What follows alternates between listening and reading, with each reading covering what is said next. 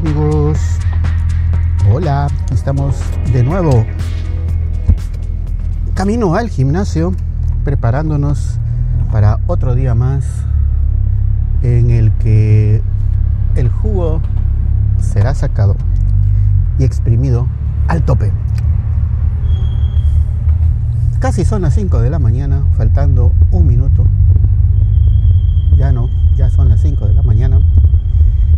No hay manera de que logre llegar antes de las 5, por más temprano que me levante. Entre más temprano me levanto, más cosas me pongo a hacer. Bueno, hoy vamos a hablar de un tema que sabíamos que iba a llegar el día y al fin llegó. El día de pago y de la factura. Muy bien. Una cosa interesante que me llamó la atención desde un principio fue que el pago solo eh, se puede hacer a través de una tarjeta de crédito o de débito. Muy bien, todo ahí estamos bien. No aceptan efectivo. Entonces, bueno, pero el otro punto es de que tampoco se puede hacer el pago en el gimnasio. Así que han logrado eliminar prácticamente el efectivo de las instalaciones. Eso está bien. Eh, el asunto es de que la tarjeta queda inscrita para un pago recurrente y automático. Eh, normalmente no me han gustado mucho ese sistema y no le veo ventaja para el usuario. Sí para la, empresa o la institución o quien hace el cobro, pero para uno como usuario no, no veo una ventaja eh, a, a esto. Pero bueno, así son las normas y si quiero estar ahí, pues tengo que seguirlas. Bueno, está bien, dije yo. Inscribamos la tarjeta, registrémosla en la página web y vamos a darle. Pero resultó que, bueno, había, estaba la inscripción que se hacía en el kiosco cuando decían preventa, que como les dije anteriormente, no sé por qué era preventa, si nada, si no estaban vendiendo nada, sería más bien la inscripción, preinscripción, pero bueno. Y luego en la página web uno lo podía, se podía inscribir también ahí. Yo por supuesto me inscribí en la página web porque quería ser de los primeros. Aunque de haber sabido me hubiera inscrito en el kiosco porque daban, no sé, algo creo que hubo, un premio o algo. Bueno, pero no importa.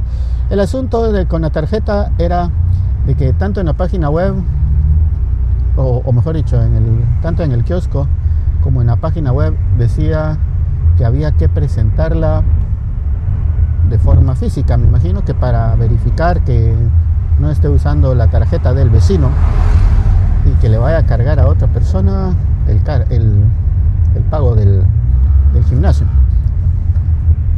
Entonces dije, bueno, alerta, alerta amigos, ahí puede haber un pequeño problema. ¿Por qué me vas a decir?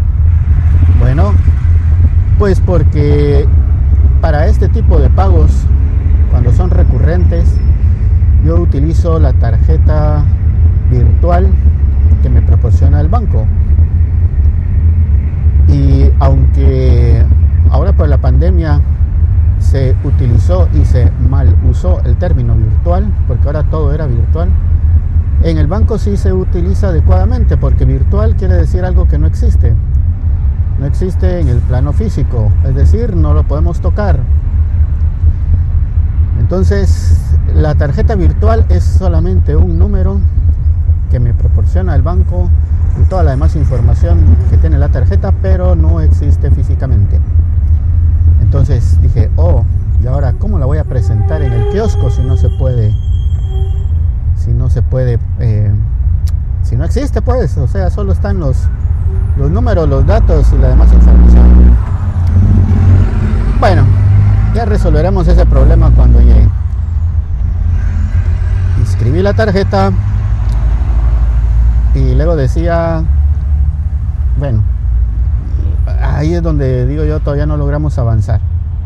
Toda la inscripción y el registro lo hice por internet, pero al final decía, debe presentarse en el kiosco para confirmar sus datos. Ay, entonces, ¿para qué me registro en internet? O sea, ¿cuál es la ventaja de hacerlo ahí si de todas formas lo tengo que hacer eh, en el kiosco? Mejor me digan, mire, no vaya, no lo haga en la, en la página web y hágalo en el kiosco. Todavía nos gustan las, las cosas analógicas.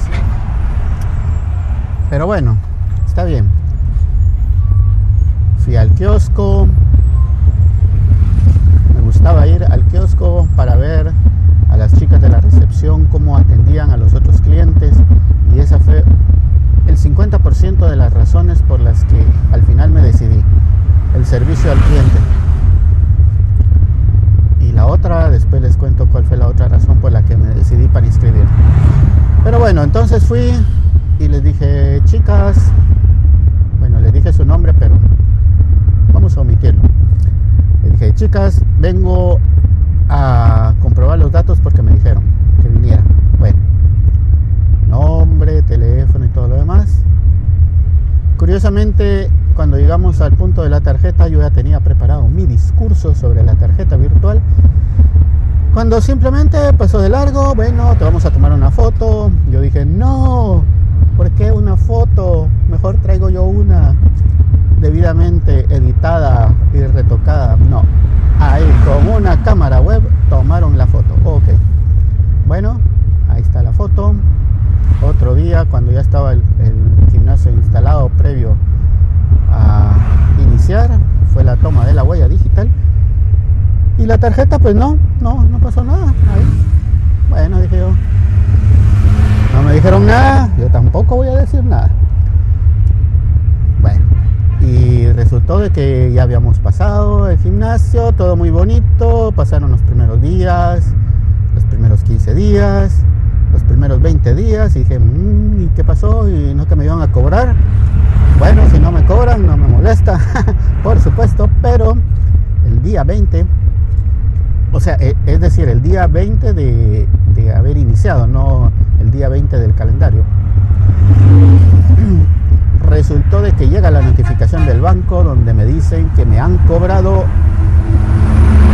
lo que correspondía a ese mes en curso. Ok, dije yo, muy bien, entonces no ha habido ningún problema con la tarjeta y ha funcionado como funciona bien en Amazon y en otros lugares en los que hago compras. Bueno. Ok, entonces ahora solo falta la factura. Dije, bueno, así como cuando pago el, el teléfono y el internet, que en ese mismo instante llega la factura, dije, bueno, lo mismo pasará aquí. No pasó. Bueno, mañana sí va a estar. No, tampoco estuvo mañana. Pasado mañana, tampoco pasado mañana. Traspasado, pasado mañana, tampoco estuvo traspasado. Y bueno, ya dije, oh, ¿y qué, qué onda con la factura? ¿Va a haber o no va a haber?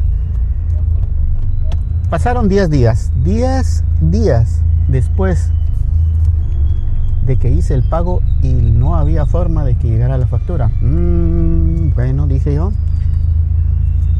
Alerta. Vamos a ver. Entonces hablé con la chica de la recepción y le comenté brevemente que aún no había llegado mi facturita. Ok, me dijo, voy a hacer una anotación ahí en mi perfil. No sé qué puso, pero me imagino que dijo, este cliente está exigiendo su factura, hágansela por favor. No, alguna cosa puso ahí. Muy bien. Y a los dos días, después de haber pedido que me dieran la factura, llegó la factura. Sí, señores la factura que manda la SAT y la factura que me mandaron ellos. Eh, esperaba realmente algo mejor en el diseño, pero bueno, al final eso no importa. Llegó la factura. Pero llegó 12 días después de haber hecho el pago. Y porque la pedí. Mm, bueno, vamos a ver. ¿Qué está pasando aquí, señores? Ya nos estamos acercando al, a la segunda factura. o mejor dicho, al segundo cobro, que según mis cálculos tendrá que ser en los próximos dos o tres días. Es que esa es otra cosa, no me han dicho cuándo es el día exacto del cobro. Si es un pago recurrente y automático, pues debería haber una fecha exacta. Supongo yo, pues no sé. Así me dice mi intuición. Bueno, ya estamos cerca. Veremos qué pasa.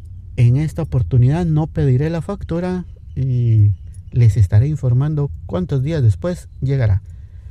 Quiero creer de que la primera vez fue porque, bueno, estamos iniciando y no nos hemos puesto de acuerdo y que esta nueva sede, que sí, que no, que u, que a, que wow, que miau. Pero bueno, ya, la segunda, vamos a ver qué pasa. Eso es todo amigos, ya llegué al gimnasio, ya estoy estacionado, ya estoy listo, me duele la pierna, ayer hice, me tocó cuadril y pierna, así que bueno, vamos a ver. Todavía estoy dormido y vengo en modo avión. Bueno amigos, eso es todo por hoy. Hasta la próxima edición de este super duper episodio podcast. Adiós.